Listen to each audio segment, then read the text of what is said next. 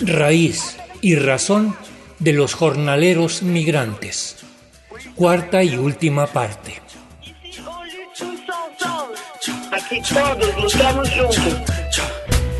Aquí llegaron las hormigas, vamos conquistando tierras enemigas, invisibles, silenciosa y simultánea. Toda la invasión es subterránea, sin disparar al aire, sin tirar misiles, sin tener que matar gente, usando proyectiles. La guerra la peleamos sin usar fusiles, de bloque en bloque como los albañiles. Han tratado de pararnos un par de vaqueros, pero ya está construido el hormiguero. Somos muchos hermanos con muchos primos, la familia es grande porque nos reproducimos, desplazamos al vaquero de sus oficinas porque trabajamos a tiempo completo sin propina. No somos bienvenidos como quiera entramos, te y te castigamos. Cuando más te confías las hormigas te engañan, atacan en equipo como las pirañas, aunque sean pequeñas gracias a la unión.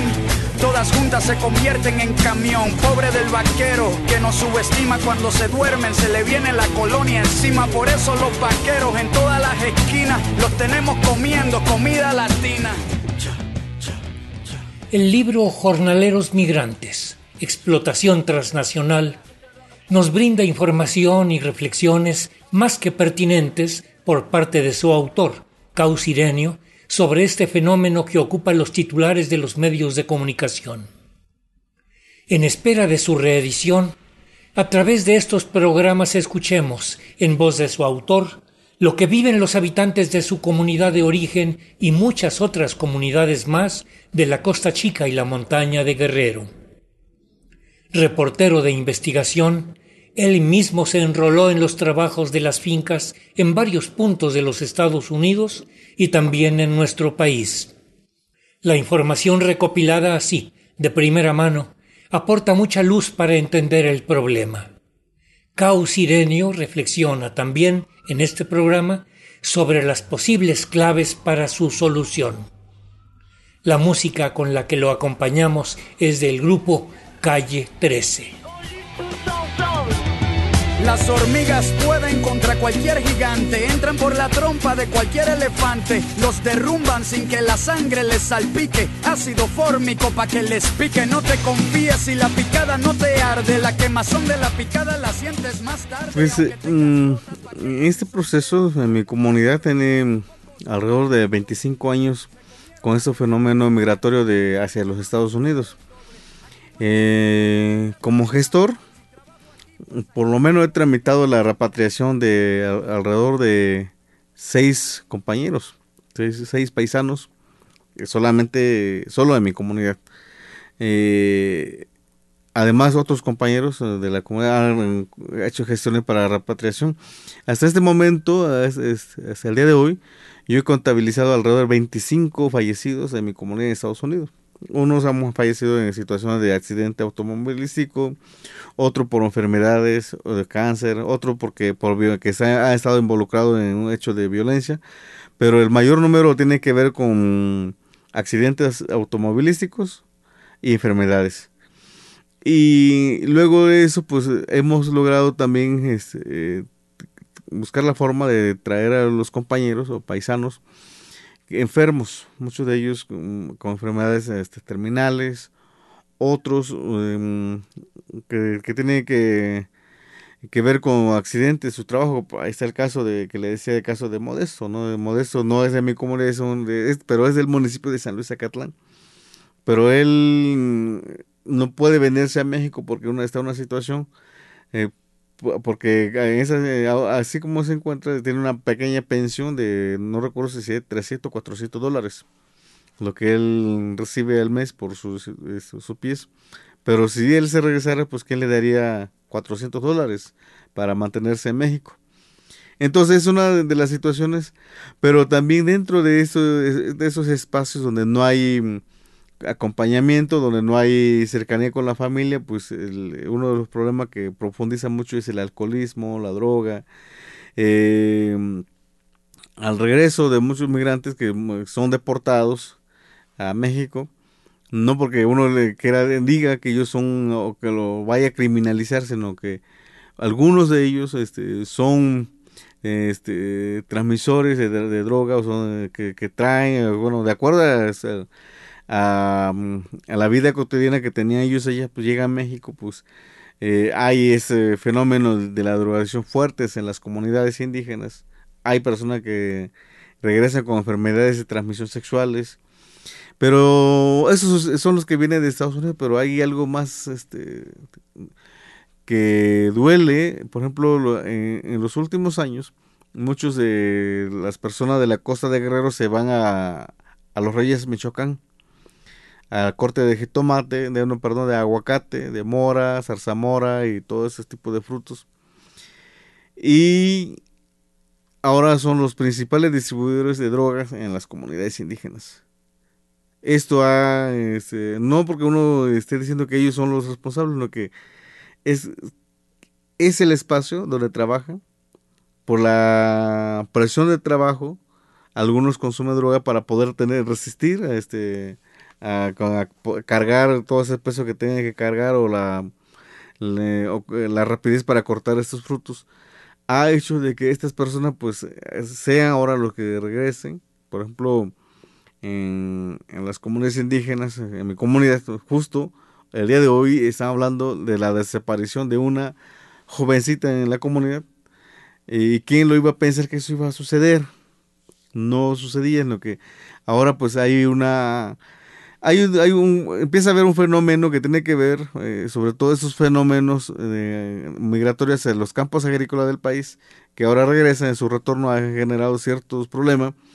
Y lo digo de, esta forma porque en, 1994, 95, se crea la policía comunitaria en Cuanacacitlán, en mi pueblo.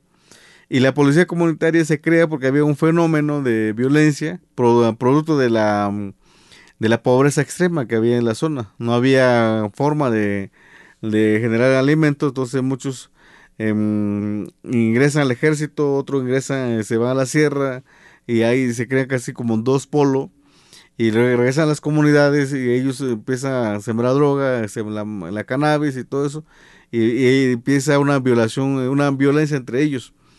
Pero ahora eh, lo que estamos percibiendo que este fenómeno de la migración hacia los campos agrícolas ha empezado a generar eh, problemas en las comunidades porque ahora pues ese caso como lo que estamos platicando de, desaparición de mujeres, feminicidio, pues no lo veíamos. Pero ahora eh, es un eh, fenómeno que empieza y, y puede reproducirse en las comunidades indígenas.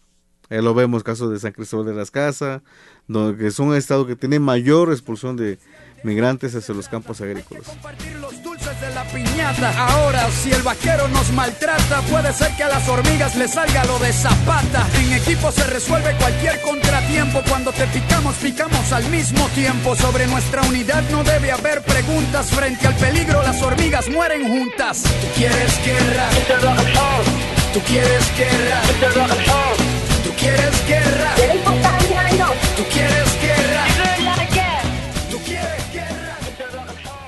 Eh, un día platicando con los salvadoreños en Estados Unidos, ellos decían que los maras es la contrarrevolución de Estados Unidos para debilitar al gobierno de, este, la revolución, al gobierno revolucionario de Salvador.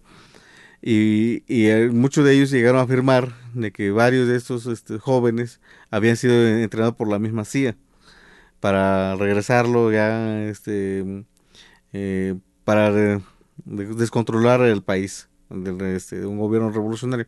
Eso lo afirman los salvadoreños en una plática que tuvimos con ellos en eh, justo en, en el valle de Arkansas no ahí donde está el, Tyson. Eh, qué pasa que ¿Qué es lo que sigue en México? Pues hace falta eh, recuperar el campo mexicano, porque si no recuperamos eh, el campo mexicano va a ser muy difícil eh, tener mantener esa soberanía.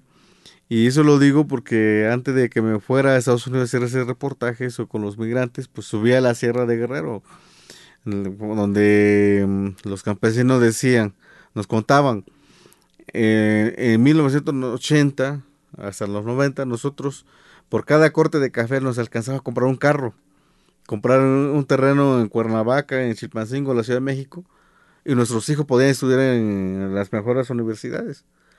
Ahora no nos alcanza ese dinero, ni siquiera para levantar el cerco, ni siquiera para limpiar el cafetal.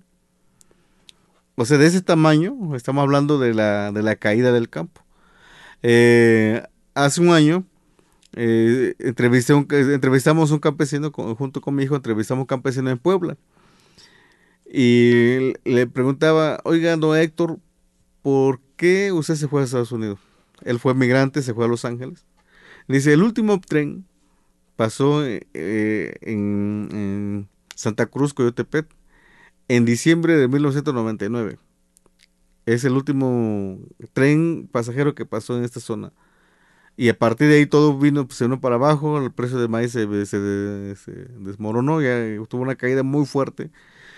Y llegó un momento de que teníamos, terminábamos con deuda después de la cosecha y me fui a Estados Unidos porque tenía que pagar esta, esa deuda que había adquirido durante la cosecha, este, el cultivo. Entonces ya no era rentable el campo mexicano. Ahora tenía que pagar para cosechar y luego pues no, no rendía. Entonces eso ha sido uno de los principales problemas que ha tenido este país. Eh, ayer platicábamos sobre el caso de Venezuela que decían que está en una situación muy complicado y lo que, de acuerdo con la plática, lo que pude percibir es que eh, el Estado dejó de, de cultivar su, campo. Eh, hubo ese abandono del campo. Y en México la, alta migración se generó con, la, con el abandono del campo. Ya no era rentable sembrar. Entonces, si no somos capaces de sembrar nuestros alimentos, pero tampoco emplearnos para unas empresas transnacionales o emplearnos a los campos agrícolas. Tenemos que recuperar nuestras huertas, tenemos que recuperar nuestro, nuestra eh, siembra, nuestra parcela, eh, recuperar eh, la, el autoconsumo, porque eso sería lo más importante para poder detener la migración. Pero además de eso, también permitiría tener alimentos más sanos, porque todo lo que consumimos pues son transgénicos, no sabemos ni dónde viene.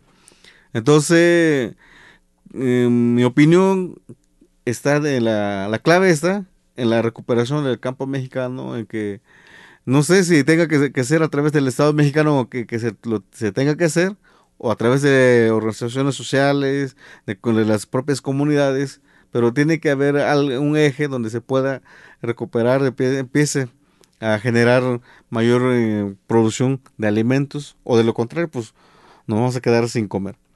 Es la clave si el campesino tiene su maíz, su frijol, su calabaza, su tomate y chile, no hay, no hay necesidad de estar migrando, sí, tendrá que hacerlo, pero eso también le permitiría generar mayor condiciones para empezar a pensar cómo este, eh, aprender otro oficio.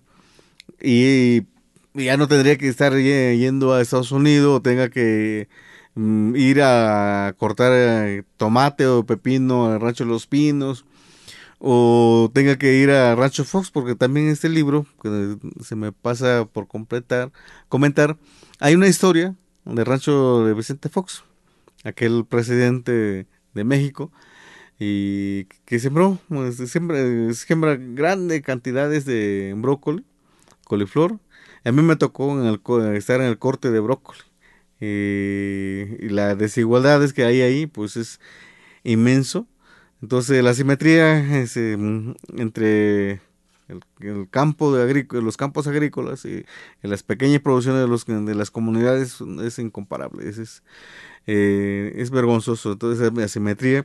Entonces lo que se tiene que hacer es eso, recuperar el campo mexicano, es, recuperar la siembra, la, siembra de frijol, pero también empezar a repensar qué hacer con nuestros bosques, porque también otro de los fenómenos que estamos viendo es que em, la gran parte de, los bosques de los pueblos indígenas pues están quedando, este, han sido talados, porque uno por, para producir alimentos y otro para uso maderero, entonces sí tenemos que replantear este espacio, porque si, si no lo hacemos pues la, la crisis va a ser mayor. ¡Viva Latinoamérica Unida! Quieres guerra. Tú quieres guerra. Tú quieres guerra. Tú quieres guerra. Causirenio, a quien hemos escuchado en los reportajes que hoy culminan, escribe regularmente artículos en pie de página, portal virtual. Ha sido reportero de los periódicos La Jornada Guerrero y El Sur de Acapulco. También ha hecho radio en Radio y Televisión del Estado de Guerrero y en Radio Universidad Autónoma de Guerrero, en lengua Sabi. Actualmente es reportero del semanario Trinchera. En la asistencia de producción y redes sociales, Analía Herrera Govea. Raíz y Razón. Una serie a cargo de un servidor, Ricardo Montejano del Valle.